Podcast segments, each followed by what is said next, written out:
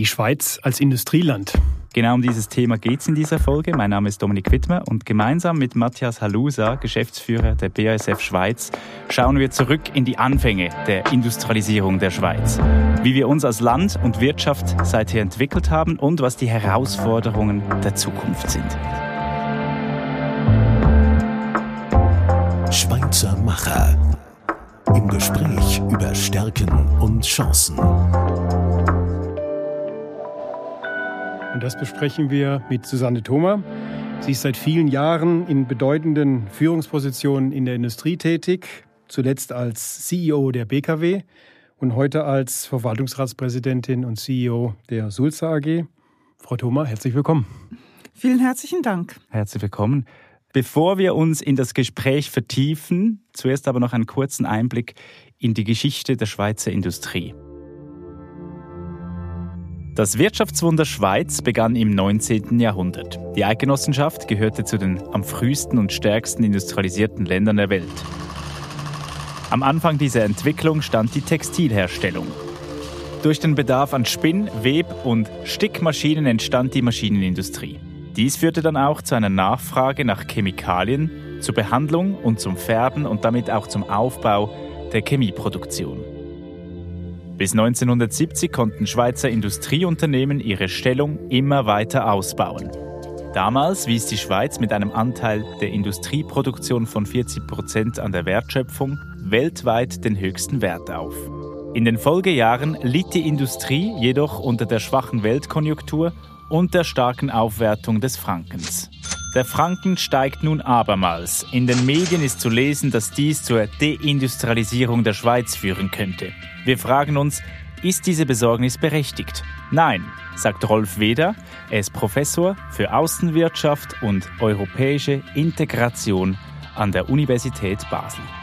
Die Erfolgsgeschichte zeigt sich daran, dass der Anteil des Outputs des Industriesektors in der Schweiz in den letzten 40 Jahren nicht gesunken ist und dass die Beschäftigung seit 2000 im Gegensatz zu vielen anderen Industrieländern nicht abnahm. Der Grund? Konsequente Konzentration auf Qualität und Innovation, wie unsere Analysen zeigen. Ja, wir haben es gehört. Im Grunde genommen eine Erfolgsgeschichte der, der, der Schweizer Industrie.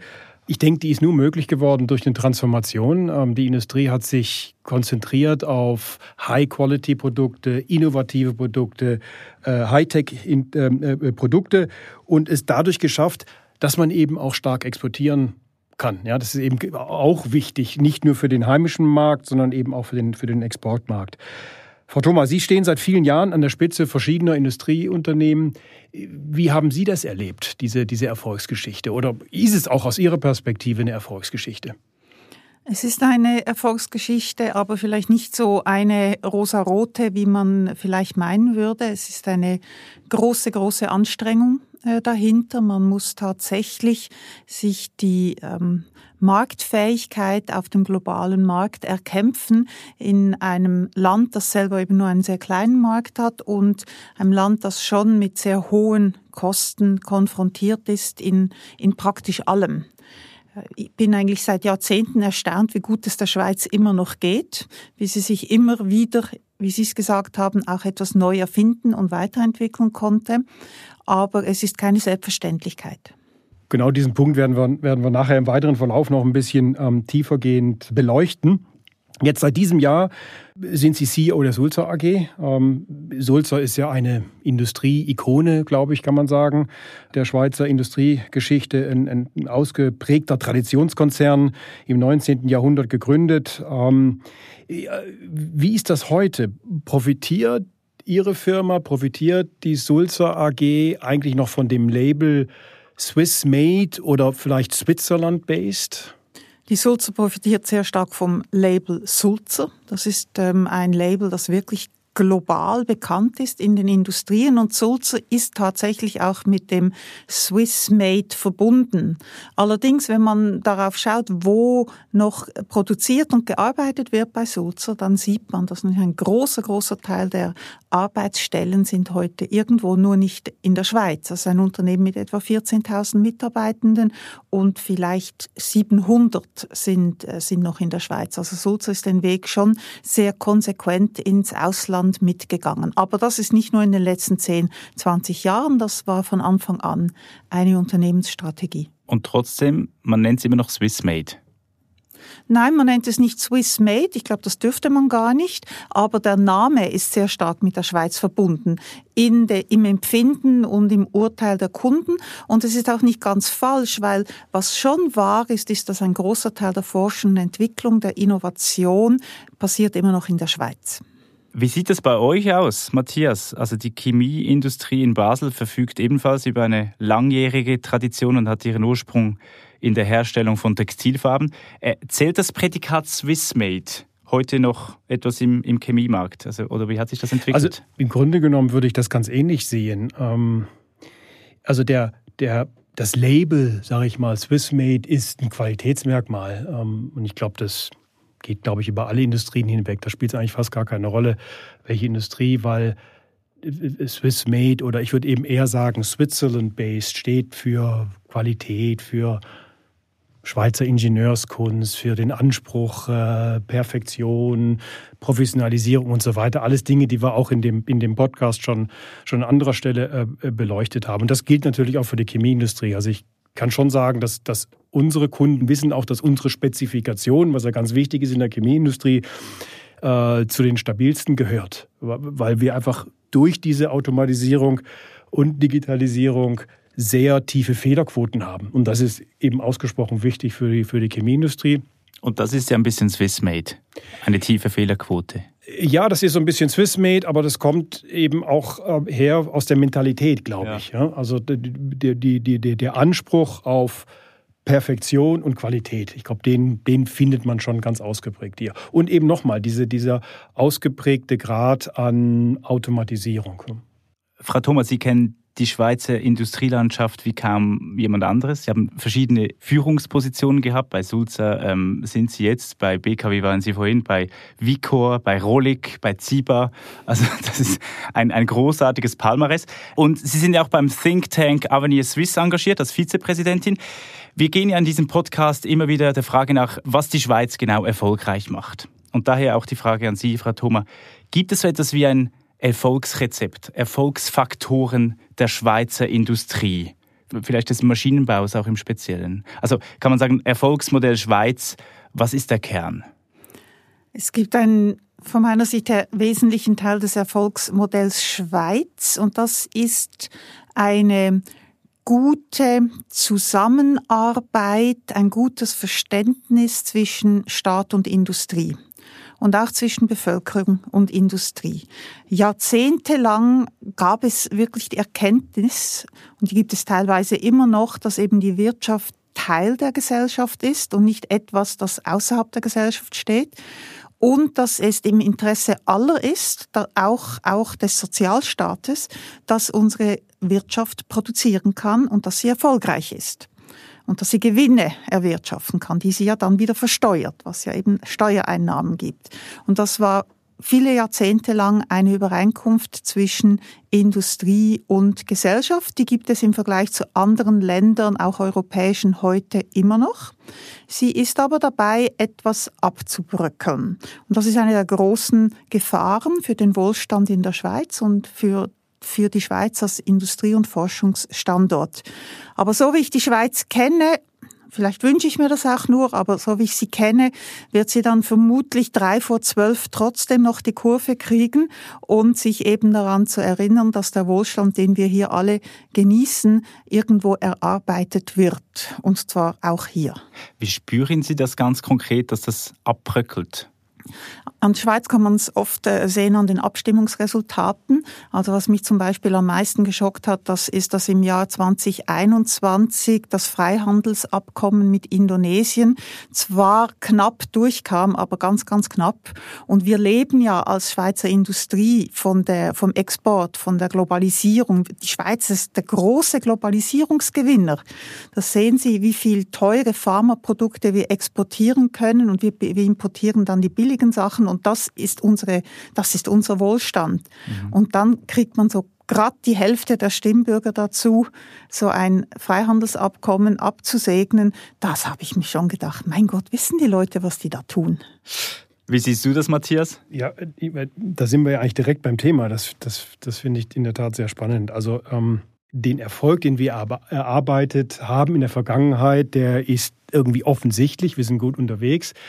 Aber wir müssen halt schon extrem aufpassen, dass wir diese, diese Stärken nicht aus der Hand geben. Ich sehe das jetzt für unsere Industrie auch. Ja. Wir haben einfach diese, das, das, das schleichende Implementieren von immer mehr Auflagen, von, von, von immer mehr Verboten. Und das ist wahnsinnig gefährlich. Ja. Also ich nehme jetzt mal vielleicht als Beispiel, ähm, wenn ich in die EU schaue, wir haben den EU Green Deal. Das ist eigentlich von der Sache her eine, eine, eine richtige und, und, und wichtige Sache auch. Ja. Aber es kommt halt mit wahnsinnig viel Auflagen und, und Verboten. Und wenn wir nicht aufpassen, dann ist es das Rezept dazu, der Chemieindustrie den Garaus zu machen. Ja? Und da müssen wir einfach in der Schweiz wahnsinnig aufpassen, dass wir nicht das alles automatisch und irgendwie blind, unbesehen übernehmen. Ja? Weil sonst wird es einfach auch dazu führen, dass Industrie abwandert ähm, und, und, und äh, ja, Produktion vielleicht auch ins Ausland ähm, verlagert. Aber wie Frau Thoma gesagt hat, sie ist zuversichtlich, drei vor zwölf kriegen wir noch die Kurve. Das sehe ich eben auch so. Ich glaube, am Ende des Tages sind wir dann doch pragmatisch genug unseren eigenen Weg zu finden. Da bin ich eigentlich zuversichtlich, dass wir, dass wir das hinbekommen. Das würde mich aber kurz noch interessieren, dieses 3 vor 12. Was muss denn jetzt passieren, dass es dann 3 vor 12 wird und, und dann aber umgeschaltet wird? Also ganz konkret, dass man erkennt, auch äh, bei den Behörden, dass Bürokratie Kosten Wohlstand vernichten. Oder unsere Kunden zahlen im weiß ich wo, in Indonesien oder in Amerika oder in China nicht für die Schweizer Bürokratie. Die ist ihnen egal, für die zahlen sie nicht. Das heißt, die Kosten, die man verursacht, die gehen irgendwo weg. Beim Gewinn, bei den Löhnen, bei den Steuern. Und das ist ein Wohlstandsverlust. Jetzt heißt das nicht, dass es gar keine Bürokratie geben soll, aber die Zunahme an Bürokratie ist ein direkt verbunden mit Wohlstandsverlust. Und ich habe die kleine Hoffnung, dass man das erkennt. Und das andere natürlich, ganz klar, ähm, Abstimmungen an der der Urne in der, in der Schweiz, die einen Einfluss haben auf, die, auf den Standort Schweiz und auf die Attraktivität für Firmen, hierher zu kommen oder hier zu bleiben, dass die in Zukunft wieder äh, gewonnen werden können. Und ich würde auch sagen, da kommen die berühmten Rahmenbedingungen ja. dann zum Tragen. Ja, also wir, wir, wir brauchen einfach ein verlässliches, vorhersehbares, pragmatisches Regelwerk. Ja, mit, mit der Betonung auf pragmatisches Regel, Regelwerk, äh, damit es eben nicht bürokratisch wird und wir unsere Ressourcen auch nicht dafür in Anführungszeichen verschwenden müssen, sondern können uns auf, auf andere Dinge konzentrieren, eben zum Beispiel innovativ zu sein, neue, neue, neue Technologien ähm, zu entwickeln. Und das hat auch nichts damit zu tun, dass die Unternehmen nach tiefen Steuern schreien oder so, sondern wir wollen einfach dieses pragmatische Regelwerk. Das ist, das ist aus meiner Perspektive sehr wichtig. Ja, und aus meiner Perspektive ist, ist das Umfeld sehr wichtig. Also wie steht die Bevölkerung letztlich zur Wirtschaft? Denn es ist für die Wirtschaft auch nicht so angenehm, in einem feindlichen Umfeld zu sein. Und das ist äh, etwas, was, glaube ich, auch manchmal vergessen geht. Was kann dann die Wirtschaft tun, dass die Bevölkerung wieder erneut ein bisschen positiver denkt? Besser kommunizieren. Ich glaube, man muss wirklich diese Zusammenhänge zwischen den Vorteilen, die wir in der Schweiz genießen, mit dem Sozialstaat, den Investitionen in die Bildung, dem Gesundheitswesen, der, der guten Infrastruktur, alles, was wir als Bürgerinnen und Bürger genießen und der Wirtschaftskraft des Landes, das, das muss man darstellen, einfacher. Und, und man versucht das ja jetzt wieder bei der Wirtschaft. Natürlich am Schluss des Tages es ist eine Demokratie und die Bevölkerung entscheidet, aber sie lebt halt dann auch mit ihren Entscheidungen. Die kann dann die Wirtschaft je nachdem nicht mehr korrigieren. Ja. Und wir müssen halt auch als Wirtschaft bereit sein, auch Positionen zu beziehen. Ich glaube, daran krankt es manchmal, ja, dass das vielleicht Unternehmensführer, CEOs von, von Unternehmen nicht bereit sind, sich auch irgendwo zu exponieren. Ja? Ähm, und ich glaube, da kann noch viel mehr Beitrag äh, kommen, um eben, genau wie Frau Thoma sagt, zu kommunizieren, was wir alles Wichtiges und Gutes tun. Also wirklich, ja, wir tun Gutes und sprechen vielleicht viel zu wenig darüber. Wenn wir schon bei CEOs sind, bei Führungsetagen, Susanne Thoma, ähm, Erfolg zeichnet sich ja auch bei Ihnen ganz persönlich aus. Leider ist es ja immer noch eher außergewöhnlich, dass es Frauen bis in die höchsten Managementstufen schaffen. Und daher darf oder muss man auch über Ihren Erfolg sprechen. Sie sind Verwaltungsratspräsidentin eines Großkonzerns. Was braucht es, dass dies in der Schweiz normal wird und man irgendwann nicht mehr darüber sprechen muss? Das fängt ganz früh an in der Familie. Welche Rollen gibt man den Kindern? Welche Erwartungen hat man an Mädchen und an Buben? Das zieht sich dann weiter in den, in den Kindergarten, in die Schule. Es hat damit zu tun, auch wie naturwissenschaftliche Fächer unterrichtet werden. Ähm, es hat damit zu tun, wie sich Mädchen bei Mathematik und Naturwissenschaften verhalten, wenn Buben im Raum sind und wenn sie es nicht sind. Also es geht, es geht um gesellschaftliche äh, Stereotypen, die halt in der, in der Schweiz speziell stark stark immer noch sind. Und dann geht es irgendwann natürlich auch an die Haltung, die die Frauen selber haben. Also ich will das nicht nur an die Gesellschaft ähm, ähm, abdelegieren. Sehen sich die Frauen auch als wesentliche Ernährer der Familie? Fühlen sie sich verantwortlich für die Finanzen der Familie und für das finanzielle Wohlergehen der Kinder oder nicht? Auf der anderen Seite natürlich, wenn sie arbeiten heute, sie sind eine junge Familie mit normal guten Löhnen, ob jetzt beide arbeiten oder nur einer, hat finanziell während einer gewissen Zeit praktisch keine Auswirkungen, weil das zweite Salär, das geht drauf für Steuern und für Kinderbetreuung. Also da gibt es massive ähm, sogenannte Disincentives, Hemmnisse, um zu arbeiten, um sich, es ist ja dann doch anstrengend, oder? Man muss ja dann doch raus am Morgen und so weiter und so fort. Äh, Kinderkrippen und so weiter. Das Wichtigste, denke ich, ist das Bild, das man hat von arbeitenden Frauen und insbesondere arbeitenden Müttern. Dass dieses Bild positiv besetzt wird, dass es gut ist, wenn eine Frau beruflich erfolgreich ist und Mutter ist und dass man stolz ist auf diese Frauen und nicht irgendwo noch äh, versucht, irgendwas zu finden, das nicht okay ist. Und da braucht es Vorbilder wie wie Sie, Frau Thoma, oder? Was, was, geben, Sie, was geben Sie Ihren äh, Töchtern oder was haben Sie Ihren Töchtern mitgegeben äh, bei dieser Frage? Also Sie haben vorhin etwas Spannendes gesagt. Mädchen verhalten sich anders, wenn es um Mathe geht, wenn sie mit, mit Jungs im gleichen Raum sind. Ja, das ist wissenschaftlich erwiesen, dass Mädchen sind viel besser in Mathematik und in Naturwissenschaften, wenn es keine Jungs im Raum hat. Und bei, bei, Ihnen war das aber anders damals. Sie hatten. Ich weiß nicht, bei mir ist der mathematische Knopf erst relativ spät aufgegangen, eigentlich erst an der ETH. Ich war einfach ein bisschen frech und bin an die ETH gegangen, obwohl ich nicht so gut in der Mathematik war. genau. Aber ich hatte halt ein, ein, meine Eltern, also ich, ich bin in einem sehr, in einer sehr wissenschaftlichen Familie aufgewachsen. Ja, und das haben Sie auch Ihren Töchtern weitergegeben, dass die vielleicht auch so einen Weg einschlagen? Ja, die sind beide auch im technischen Bereich. Ich habe ihnen auch zusammen äh, mit ihrem Vater das vorgelebt, dass es eben Freude macht zu arbeiten. Arbeit ist positiv besetzt gewesen, natürlich nicht jeden Moment, aber im Großen und Ganzen. Und das hat sie sicher geprägt. Und ich glaube, das ist fast der Hauptgrund. Arbeit ist etwas Gutes, das wollen wir tun, das macht uns Spaß, das bereichert unser Leben. Und das, so denken sie tatsächlich. Die eine ein bisschen offensichtlicher und die andere ein bisschen weniger offensichtlich, aber beide denken so letztendlich. Ja, schön gesagt. Eine berufliche Station war die Geschäftsführung des Berner Stromversorgers BKW. Und nun übernehmen Sie das volle Kommando bei Sulzer. Sie haben auch die operative Führung übernommen. Ähm, wie, wie werden Sie den Sulzer Konzern führen? Also was, was sind Ihre Führungsprinzipien?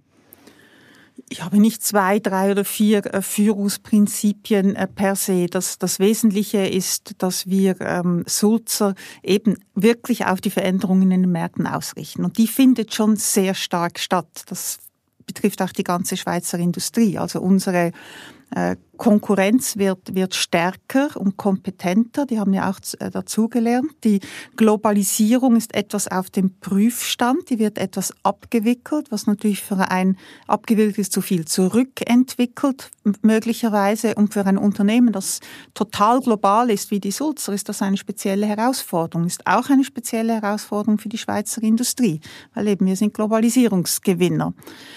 Meine Führungsprinzipien sind die, dass ich sehr gerne mit Leuten zusammenarbeite, vor allem die, die engagiert und kompetent sind.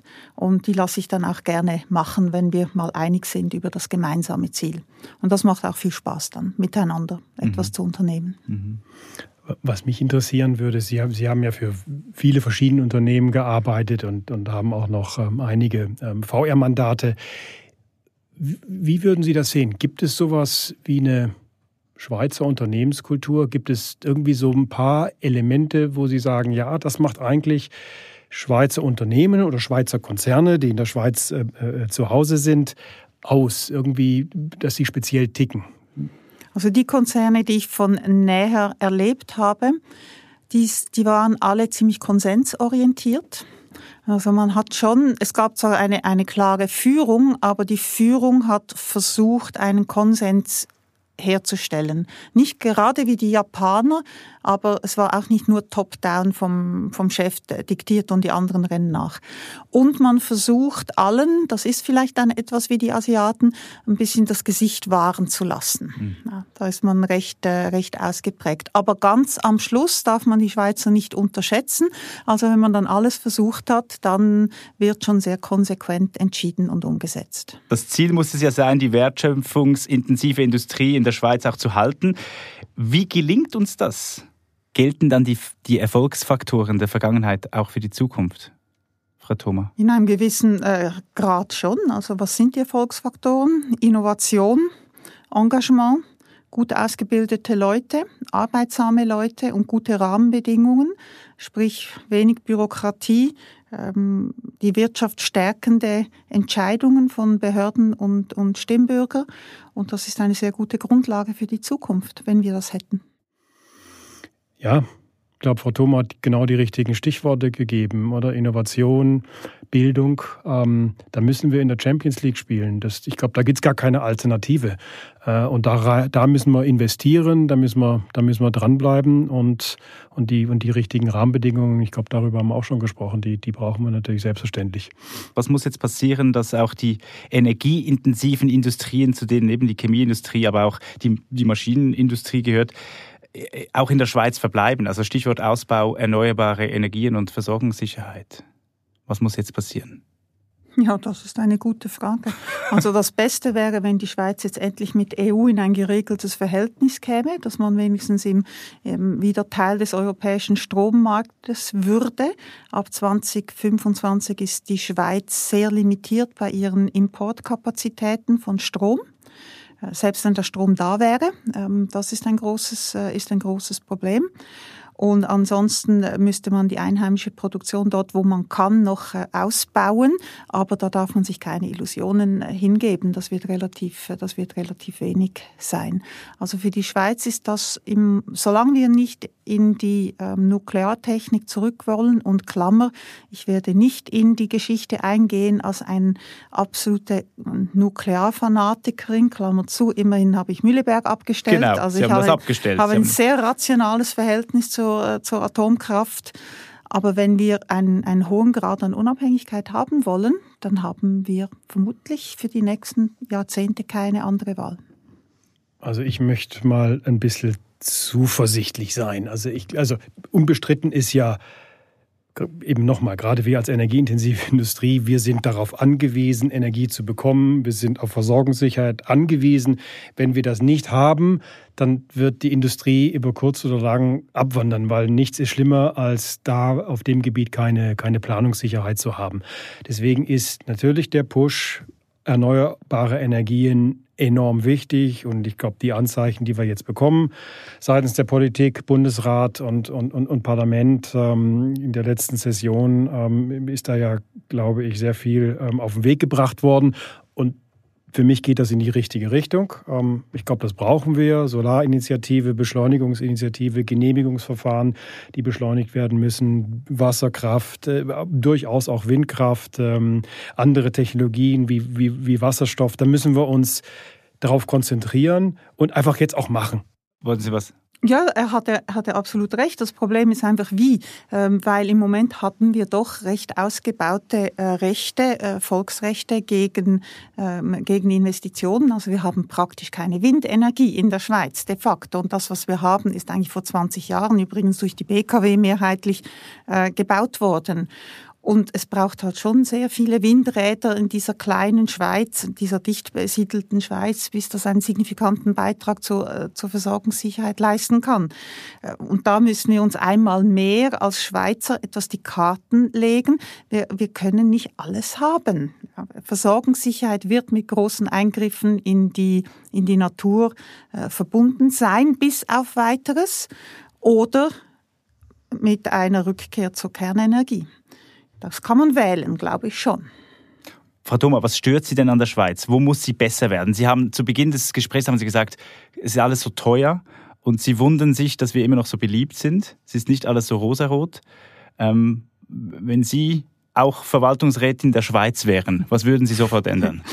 Also zuerst muss ich, möchte ich sagen, ich, ich, ich liebe dieses Land und ich habe ihm alles zu verdanken. Ich wurde auch hier ausgebildet und äh, auch meine Kinder. Die Schweiz ist einfach schon lange reich. Und man sieht gewisse Erscheinungen, die man manchmal auch bei reichen Familien beobachten kann. Dass man den Eindruck hat, es sei selbstverständlich, wie wir leben, dass wir privilegiert sind, es uns zusteht und dass die Gründe, warum wir reich geworden sind als Gesellschaft, diese Verhaltensweisen ja auch gar nicht so wichtig sind. Also wir gehen davon aus, dass wenn wir so bleiben, wie wir jetzt sind, sich nichts ändern wird. Und das ist falsch.